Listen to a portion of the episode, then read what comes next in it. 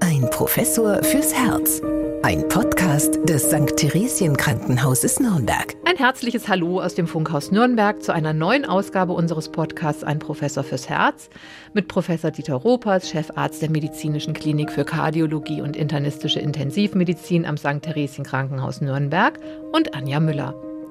Ja, lieber Herr Professor Ropers, heute stellen wir uns mal in den Dienst des Bayerischen Gesundheitsministeriums, denn das Ministerium hat eine große Aufklärungs- und Vorbeugungskampagne gestartet, um die Zahl der Herzinfarkte im Freistaat zu verringern unter dem Motto Hand aufs Herz. Ja, da machen wir natürlich sehr gerne mit, denn das ist sicherlich auch für Sie ein Herzensanliegen. Definitiv. Ich, ich meine, wenn wir die letzten Jahrzehnte betrachten, die wir so in der kardiovaskulären Medizin erleben durften, dann haben wir gesehen, gerade beim Herzinfarkt hat es enorme Fortschritte gegeben, was die Behandlung betrifft, die Akutbehandlung, aber auch die Vorbeugung eines weiteren Infarktes, wenn ein Infarkt überlebt worden ist. Also die ähm, Sterblichkeit im Krankenhaus, die konnte ähm, dramatisch gesenkt werden von 40 bis 50 Prozent, als jeder zweite noch in den 50er Jahren des letzten Jahrtausends auf jetzt unter 10 Prozent. Also wenn man das Krankenhaus erstmal erreicht als Patient, dann hat man eigentlich sehr gute Chancen, dass man hier auch wieder herauskommt und dann eben in der Sekundärprävention ist. Dennoch ist es eben eine immer noch sehr häufige Erkrankung die wir sehen und die eben den einen oder anderen tatsächlich aus dem Leben reißt und vielleicht auch im besten Alter. Vielfach ist es ja so, dass da sprechen wir auch noch drüber, dass die Erkrankung der Herzinfarkt die Maximalvariante ist, die somit ähm, auftreten kann und die leider, leider häufig auch als erstes Symptom auftritt. Und wenn die betroffenen Patientinnen Patienten dann das Krankenhaus nicht mehr erreichen, dann ist es eben ein fatales Ereignis. Und dem gilt es eben vor allen Dingen vorzubeugen. Das ist das Entscheidende. Die Behandlung, wenn die Patienten kommen ins Krankenhaus, gerade in Nürnberg ist das sehr, sehr gut geregelt. Ja, die ist eigentlich gut etabliert, aber die Vorbeugung, das eigene Erkennen des Risikos, ich glaube, hier ist noch eine ganze Menge zu tun. Ja, über den Herzinfarkt an sich, da haben wir auch schon mal in einer früheren Podcast-Folge gesprochen. Das wollen wir heute mal ein bisschen zur Seite schieben, sondern heute geht es tatsächlich um die Vorbeugung, wie Sie es eben gerade schon gesagt haben, und um die Risikofaktoren. Trotzdem für die Hörerinnen und Hörer, die uns jetzt nicht so regelmäßig zuhören, wenn Sie noch mal ganz kurz erklären, was ein Herzinfarkt eigentlich ist. Gut, das Herz ist ja das Organ, was äh, im Zentrum des Kreislaufes steht. Äh, die Herzkammern pumpen ja das Blut einmal in die äh, Lunge, das ist die rechte Herzkammer, ähm, wo es dann mit Sauerstoff angereichert ins linke Herz kommt, wo die linke Herzkammer äh, dann dieses sauerstoffreiche Blut über die Hauptschlagader in den Körper pumpt, wo es dann die Organe eben mit entsprechenden Nährstoffen versorgt. Und das Herz selber hat natürlich auch Benzinleitungen, die es am äh, Schlagen hält, also die sogenannten Koronarterien, die Herzkranzgefäße. Und wenn sich in diesen Herzkranzgefäßen Entzündungsprozesse ja entwickeln, unterhalten insbesondere durch die Einwanderung von Cholesterin in die Gefäßwand. Das Cholesterin gehört da nicht hin. Es äh, entstehen Abwehrprozesse gegen dieses Cholesterins und auf diese Weise bilden sich sogenannte atherosklerotische Plaques, also Ablagerungen in den Kranzgefäßen. Man versucht dieses Cholesterin irgendwo zu isolieren, dass es keinen Schaden anrichtet ähm, und dadurch entstehen eben Verdickungen der Gefäßwand, die dann einmal zu einem enger werden des Gefäßes führen, aber auch zu einer gewissen Gebrechlichkeit der Gefäßwand. Die Gefäßwand kann einreißen und äh, dann passiert das, was in Fällen von Verletzungen immer passiert. Die weißen Blutplättchen werden aktiv, ballen sich zusammen und versuchen diesen Einriss abzudichten und dadurch wird das äh, Gefäß verlegt und äh, der Herzmuskel, die Herzkammer eben nicht mehr ausreichend durchblutet. Also diese Plaqueruptur, die ist eben der auslösende Mechanismus für einen Herzinfarkt. Herzinfarkt meint hier die Unterbrechung der Blutzufuhr zu den Herzkammern. Die Herzkammern sind eben dann nicht mehr ausreichend versorgt und können ihre Funktion nicht mehr ausüben an der Stelle, wo die Unterversorgung stattfindet und die Patienten haben die entsprechenden Symptome und möglicherweise auch die entsprechenden Komplikationen, die damit verbunden sind. Also der Herzinfarkt ist somit zwar ein plötzliches Ereignis, aber, wenn ich Sie richtig verstanden habe, ihm geht aber eine lange, oft eben nicht erkannte Krankheitsgeschichte voraus. Und er steht also nicht am Ende dieser Krankheitsgeschichte, sondern ist erst der Anfang, also das erste Symptom, sozusagen das erste Maximalereignis, der Super-GAU. Um welche Krankheit handelt es sich? Das ist die, die Arteriosklerose, also eine chronisch entzündliche Erkrankung der Gefäßinnenhaut der Schlagadern, also der Arterien. Und das ist eben etwas, das weiß man heute sehr genau, ähm, dass äh, etwas, was schon in der zweiten Lebensdekade beginnen kann. Also da gibt es Arbeiten aus, aus den USA mit Verkehrsopfern oder auch Kriegstoten, die äh, systematisch untersucht worden sind. Und dann hat man erste Veränderungen der Herzinnen, der Gefäßwandinnenhaut schon bei sehr jungen Menschen gesehen. Und ich vergleiche das immer ganz gerne, wenn Sie in den Elektromarkt gehen und sich einen neuen Computer kaufen, dann ist der gewissermaßen mit dem Kauf schon veraltert. Und so ist es eben auch bei vielen von uns, äh, dass da eben schon in frühen Jahren Entzündungsprozesse initiiert werden durch die Einwanderung zum Beispiel von Cholesterin in die Wand, die dann langsam, langsam über viele Jahre bis Jahrzehnte voranschreiten. Und dann ist es eben so, dass ganz plötzlich eine solche Plaqueruptur auftritt und äh, der Patient eben seinen Herzinfarkt bekommt und dann ist das das Erstsymptom der Erkrankung, die schon lange äh, sich entwickelt hat. Bei 40 Prozent ungefähr oder fast 50 Prozent aller Menschen ist es so. Das heißt, die hatten vorher keine Beschwerden, waren im extremen Fall vielleicht sogar sehr, sehr gut belastbar, sehr gute Sportler und äh, dann ähm, tritt dieser Herzinfarkt ganz unerwartet auf, weil die Patienten und äh, ehrlicherweise auch die äh, Hausärzte äh, sich das nicht vorstellen konnten oder das einfach nicht, äh, das Risiko nicht erkannt haben. Und da ist eben ein äh, Ansatzpunkt der modernen Herzmedizin zu überlegen, welcher Patient trägt denn ein solches Risiko in sich, wie kann man diese Patienten identifizieren und dann, wenn man dieses Risiko erkannt hat, eben frühzeitig zu behandeln, viel früher als solch eine Plaqueruptur passieren kann, vielleicht schon 10, 15 Jahre früher, um eben diesen Krankheitsverlauf aufzuhalten, um Herzinfarkte zu verhindern. Das ist eben ein sehr moderner Ansatz der neuen kardiovaskulären Forschung, die Erkennung des Risikopatienten. Und würden Sie es mir jetzt ansehen, dass ich Herzinfarkt gefährdet bin? Also manchen Patienten sieht man das in der Tat an. Ja, zum Beispiel kann man eine Fettstoffwechselstörung kann man erkennen, weil sich solche Blutfette gerne mal in ähm, Augen, im inneren Augenwinkel äh, ablagern können in der Haut. Das nennt man Xanthelasmen. Dann erkennt man also Patienten mit erhöhten Cholesterinspiegeln oder es gibt manchmal in der Hornhaut so einen weißen Ring, den nennt man Arcus lipoides, also Fettring, der einen auch Hinweise darauf gibt, dass ein Patient eben eine Fettstoffwechselstörung hat. Das kann man dann mit einem erhöhten Risiko für einen Herzinfarkt sehen. Dann äh, gibt es natürlich auch Patienten, die schlicht und einfach viel rauchen. Äh, da sieht man das, ja, und riecht es auch, ja. Also Rauchen ist ja ein Risikofaktor. Übergewichtige Patienten Risiko. Patienten mit einem Bluthochdruck, auch den Bluthochdruck sieht man ja manchmal, wenn die Patienten roten Kopf haben, verschwitzt aussehen, gerade einen hohen Blutdruck haben. Also das sind alles diese äh, Erkrankungen, die das Herzinfarktrisiko erhöhen und die man, die man eben zum Teil auch tatsächlich sehen kann. Aber natürlich kann ich nicht wie bei Star Trek der Doc McCoy, ja, mit einem Scanner einmal über den Patienten hinwegfahren und dann genau sagen, in den nächsten zwölf Monaten hat er das und jenes hm, Herzinfarkt oder Schlaganfallsrisiko. Das wäre schön, wenn wir das hätten, aber genau in diese Richtung wollen wir uns auch wissenschaftlich bewegen. Also bis wir den Tricorder einsetzen können, dauert es also noch ein bisschen.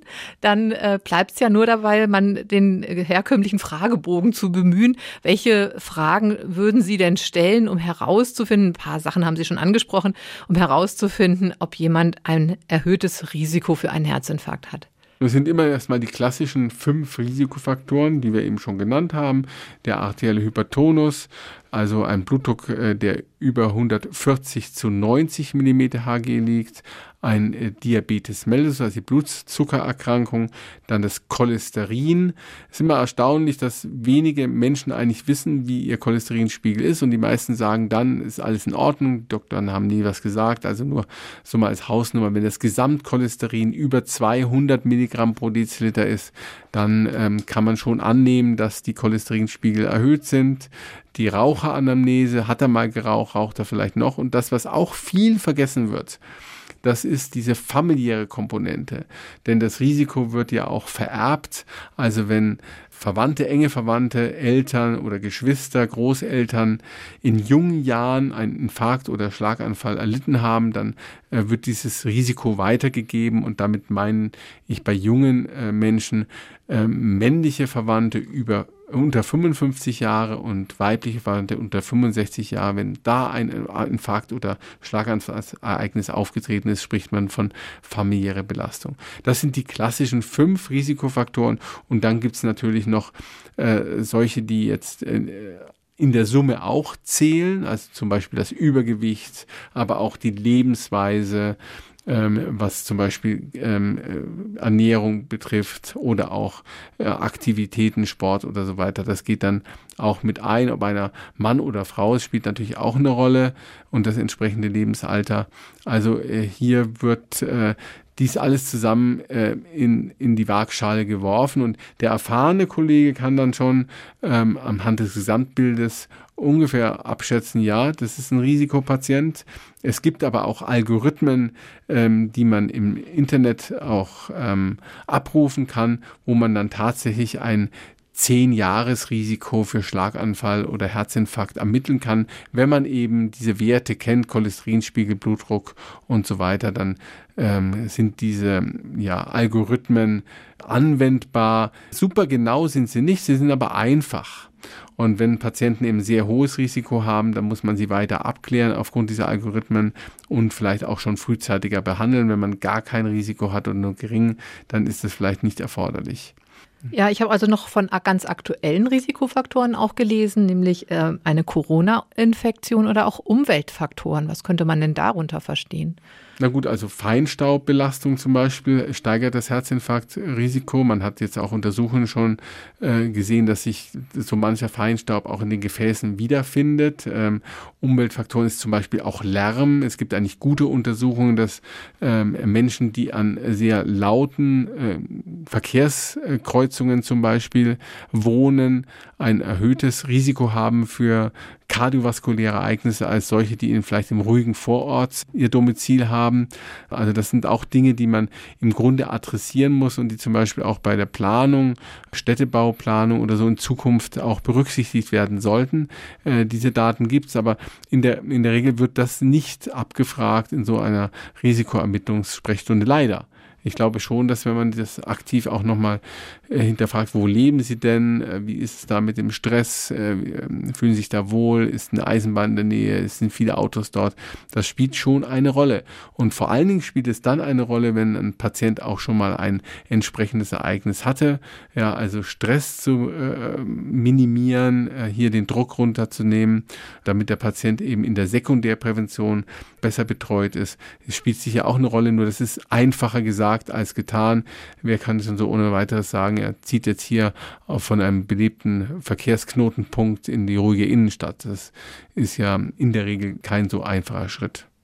Und eine Corona-Infektion kann deswegen auch ein Risikofaktor sein, weil das Coronavirus eben an die Gefäßwand angreift und dort entzündliche Prozesse auslöst? Genau. Über den ACE-Rezeptor dringt es ja ganz gerne auch in die Herzmuskelzellen ein, aber auch in, das, äh, in die Gefäßinnenwand äh, hat man schon Coronaviren entdeckt. Und insgesamt ist es natürlich ein gewisser Stress für den Organismus, mit einer solchen Infektion zurechtzukommen. Also es ist einmal die ähm, kardiotrope Aspekt, also das, man spricht ja von bestimmten Viren, die gerne das Herz auch als Zielorgan haben und auch die Gefäße von Cardio- oder Angiotropenviren, da gehört das Coronavirus sicher dazu.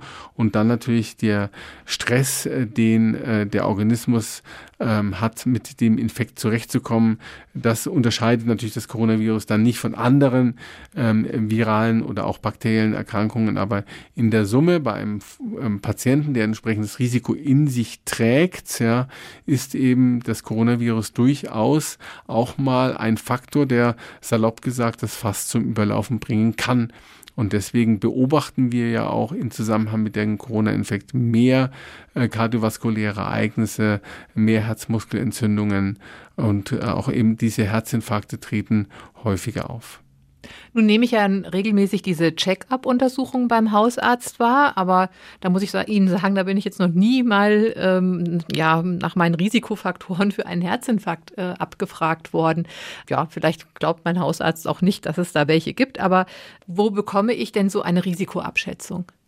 Gut, man kann natürlich wie immer sich erstmal selbst im Netz umtun. Also es gibt eben verschiedene Algorithmen, die man auch seit vielen Jahren im Einsatz hat und auch die einigermaßen belegt sind. Also in Deutschland zum Beispiel gibt es den PROCAM-Algorithmus, also P-R-O-C-A-M, geschrieben. Äh, das kann man also eingeben in der Suchmaschine und dann kommt man auf die entsprechende Seite. Und wenn man dann dort die abgefragten Parameter eingibt, Blutdruck, ähm, Rauchen, ja, nein, Cholesterin, wie hoch, dann wird ein äh, Risiko, ein 10-Jahres-Risiko angegeben. Ist das über 20 Prozent, ist das Risiko sehr hoch. Ist es zwischen 6 und 20 Prozent, ist es intermediär, also im Mittel. Und ist es unter 6 Prozent, dann ist es ein geringes Risiko. Die Procam-Daten, die beruhen eben auf Erkenntnissen, die man an deutschen ähm, Patientenkollektiven gewonnen hat. Es gibt eben noch andere Modelle, zum Beispiel Framingham Score, das sind dann amerikanische Patienten, die da zugrunde liegen. Also ähm, insofern ist, glaube ich, der Procam Score für uns ein wichtiger. Es gibt aber auch von der Europäischen Fachgesellschaft für Kardiologie entsprechende ähm, Score-Karten, die eben diese Risikoklassen niedrig, intermediär und hoch einteilen. Allerdings, das muss man sagen, es ist sehr praktisch, sehr pragmatisch, aber es ist eben leider nicht sehr genau, weil man nur äh, über ähm, die Risikofaktorenanalyse indirekt auf eine mögliche Erkrankung äh, schließt. Viel besser wäre natürlich, wenn man die Erkrankung auch tatsächlich schon ähm, im Frühzeit, Frühstadium erkennen kann in, vom bildgebender Verfahren. Also hier gibt es zum Beispiel die Möglichkeit, sich die Gefäßwand der Halsschlagadern anzuschauen. Die kann man sehr gut bestimmen über eine Ultraschalldiagnostik.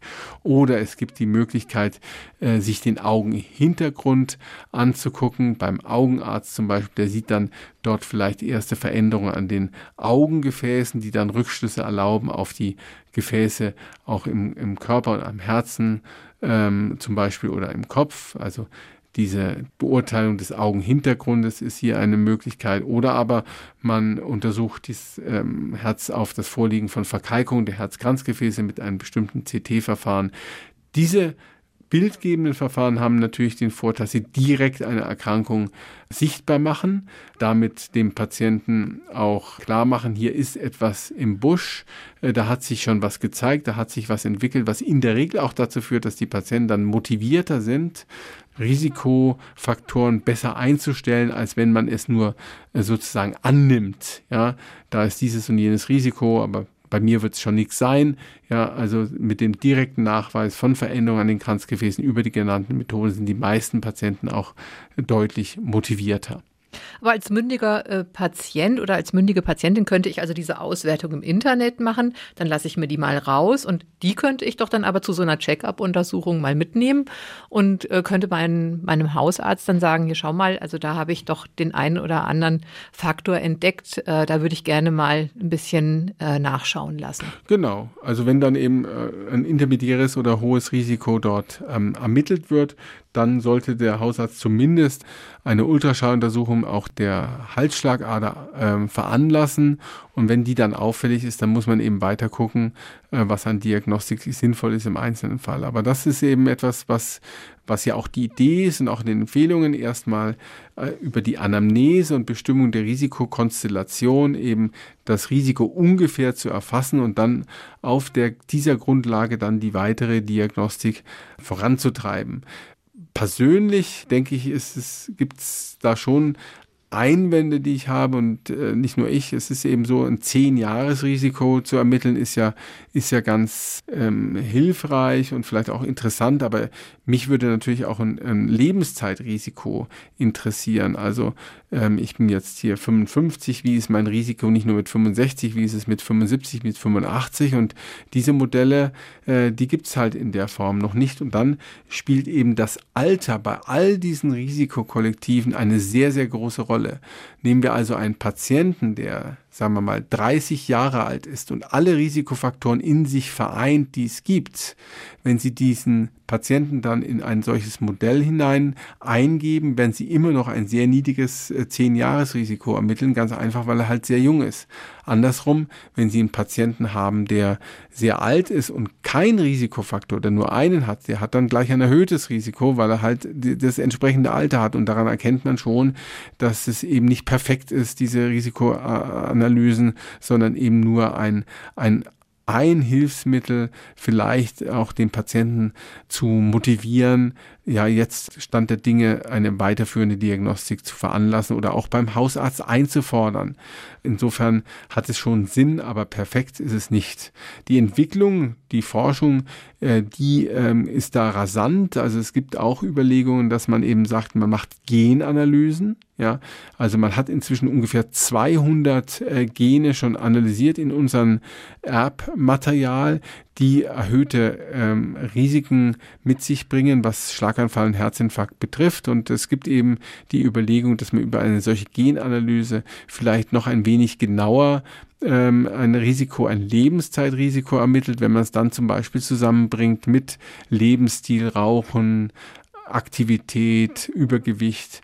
Also diese Forschung ist im Gange und ich kann mir vorstellen, dass wir in einem überschaubaren Zeitraum dann diese genetische Information, unsere Risikofaktoren und aber auch die genannten bildgebenden Verfahren zusammen in einen Algorithmus packen und auf diese Weise dann eben die Patienten viel genauer klassifizieren können und dann eben entscheiden können, viel früher als, als es ähm, vielleicht bisher der Fall ist, hier gehe ich mit einer Therapie rein, hier behandle ich das Cholesterin, hier ähm, mache ich eine moderate Blutverdünnung und auf diese Weise eben Infarktereignisse verhindere und damit Leben rette und Lebensjahre, auch Lebensjahre mit guter Lebensqualität. Ja, und Sie haben ja gesagt, dass äh, der Lebensstil eine entscheidende Rolle spielt. Jetzt könnte man ja auch vielleicht dann sagen, ja, ich bin jetzt schon älter, ich habe jetzt schon die ganzen Jahrzehnte so gelebt, jetzt äh, noch etwas zu verändern, das bringt ja sowieso nichts. Das Rad lässt sich nicht zurückdrehen. Das stimmt so nicht. Also gerade fürs Rauchen gibt es ja gute Daten. Wenn Sie ähm, lange geraucht haben, dann haben Sie natürlich Ihren Gefäßen und ähm, auch Ihren Lungen eine ganze Menge zugemutet. Aber wenn Sie es jetzt schaffen würden, über einen längeren Zeitraum, zum Beispiel zehn Jahre, eben nicht mehr zu rauchen, dann haben Sie tatsächlich eine Situation herbeigeführt, die dem eines Nichtrauchers unter Umständen gleicht. Nicht für die Lunge vielleicht, aber für die äh, Gefäßarteriosklerose, für, die, für das Fortschreiten einer solchen Erkrankung ist es sicher so, dass sie auch im höheren und sehr hohen Lebensalter, wenn sie dort ihren Lebensstil verändern, gerade solche Sachen wie Rauchen aufhören, aber auch die Aktivität steigern, ähm, vielleicht auf einen, ähm, einen gewissen ähm, Rhythmus achten, ähm, dass sie dann doch vieles noch ändern können. Also das ist mitnichten so, dass, ähm, dass äh, sie, wenn sie dort äh, sagen, jetzt habe ich 30 Jahre so gelebt, jetzt mache ich halt so weiter, äh, das ist bestimmt kein guter Ansatz, sondern es ist, äh, wenn sie jetzt dann das adressieren, was wir immer wieder empfehlen, die Ernährung umstellen, regelmäßig bewegen und alles meiden, was eben so ähm, ja, toxisch ist, äh, dann haben Sie eine Möglichkeit, Ihre Prognose weiter zu verbessern. Das heißt, wenn ich von Prognoseverbesserung spreche, dann meine ich nicht nur mehr Lebensjahre, sondern eben auch eine höhere Lebensqualität, dass ich lange fit bleibe, lange selbstbestimmt bin, äh, die dementielle Entwicklung sich nicht einstellt, all diese Dinge. Denn äh, was ist die Alternative, wenn es jetzt doch zu einem Herzinfarkt kommt? Dann verändert sich ja das Leben radikal. Unter Umständen. Nicht jeder Herzinfarkt ist unmittelbar mit, ähm, mit äh, fatalen Konsequenzen verbunden. Es ist immer noch so, dass Menschen sterben. Und es ist natürlich so, dass wenn ein solcher Herzinfarkt sich einstellt und das Gefäß über einen längeren Zeitraum nicht durchblutet ist, der Herzmuskel, der, also die Stellen des Herzmuskels, die von diesem äh, Gefäß versorgt werden, dann eben auch absterben. Es bildet sich Narbengewebe und dieses dieses, dieser abgestorbene Herzmuskelanteil, der trägt dann eben nicht mehr zur Herzfunktion bei. Das heißt, die Patienten entwickeln dann früher oder später eine Herzschwäche. Und damit ist es dann schon sehr nachhaltig, ähm, ein solcher Herzinfarkt. Es kann zu Rhythmusstörungen kommen, äh, die auch lebensgefährlich sein können. Also das sind Spätfolgen des Infarktes. Aber es gibt natürlich auch Patienten, die werden gut behandelt, sind zeitnah im Krankenhaus. Ähm, da wird das Gefäß dann im Rahmen einer Katheteruntersuchung schnell wieder eröffnet. Und äh, wenn das innerhalb von, das ist so eine Richtschnur von sechs Stunden passiert, dann kann man davon ausgehen, dass sich der Herzmuskel an der Stelle auch wieder erholen kann und dass die Patienten dann eben mit einer uneingeschränkten ähm, Herzleistung aus diesem Krankenhausaufenthalt herauskommen. Ähm, und dann haben sie sozusagen den berühmten Schuss vor den Bug bekommen, weil spätestens dann, allerspätestens dann, äh, dann sind sie wirklich auch gefordert. Es ist ja nicht nur so, die, die Ärzte tun alles, was möglich ist, ähm, die behandeln leitliniengerecht mit allem, was wir im Augenblick durch die entsprechenden Forschungsergebnisse zur Verfügung haben. Aber der Patient ist schon auch in der Verantwortung, ja, dann entsprechend die Empfehlungen umzusetzen und äh, sich zu bewegen äh, und das Rauchen einzustellen. Aber ich weiß, wie schwer das ist, ja. Was Hänschen nicht lernt, lernt Hans nimmermehr. Sein Leben umzustellen, die Ernährung umzustellen, das ist wirklich keine Kleinigkeit, aber es ist eben der erste Schritt für eine deutlich verbesserte Prognose. Trotzdem bleibt man nach einem Herzinfarkt lebenslang Herzpatient oder Herzpatientin. Das stimmt, man nimmt halt auch lebenslang Medikamente, mindestens das Aspirin im besten Fall, also das bleibt einen erhalten.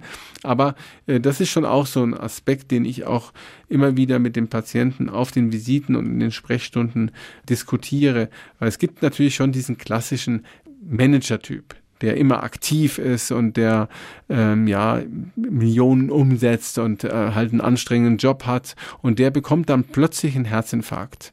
Und äh, das, das reißt ihn dann gewissermaßen äh, ja aus seiner Selbstverständnis heraus. Und diese Patienten, die dann herumlaufen mit dem Gefühl, ja, sind ja schwer herzkrank, die, die werden dann ähm, zum Teil auch mit der Stimmung Probleme kriegen und äh, dann erreicht man eben das Gegenteil von dem, was man eigentlich will. Also äh, in der Regel sind die Patienten für den Moment ja gut behandelt und man muss denen klar machen, dass äh, das Leben weitergeht mit dem Bewusstsein, dass da eine Problematik besteht, aber durchaus auch so weitergeht, dass sie alles machen können ähm, und eben eben nicht ähm, immer mit dem Bewusstsein ähm, den Alltag verbringen, dass sie eben schwer herzkrank sind. Ich glaube, das ist auch wichtig, dass man das diesen bisher immer sehr aktiven Menschen sagt, weil ich das oft beobachtet habe, dass sie dann äh, nach so einem Infarktereignis in ein Loch fallen, ähm, aus denen sie dann schwer wieder rauskommen. Und das ist dann eben auch äh, kontraproduktiv für den Krankheitsverlauf. Die sind dann eben nicht aktiv, ja, ähm, und äh, bewegen sich zu wenig, machen keine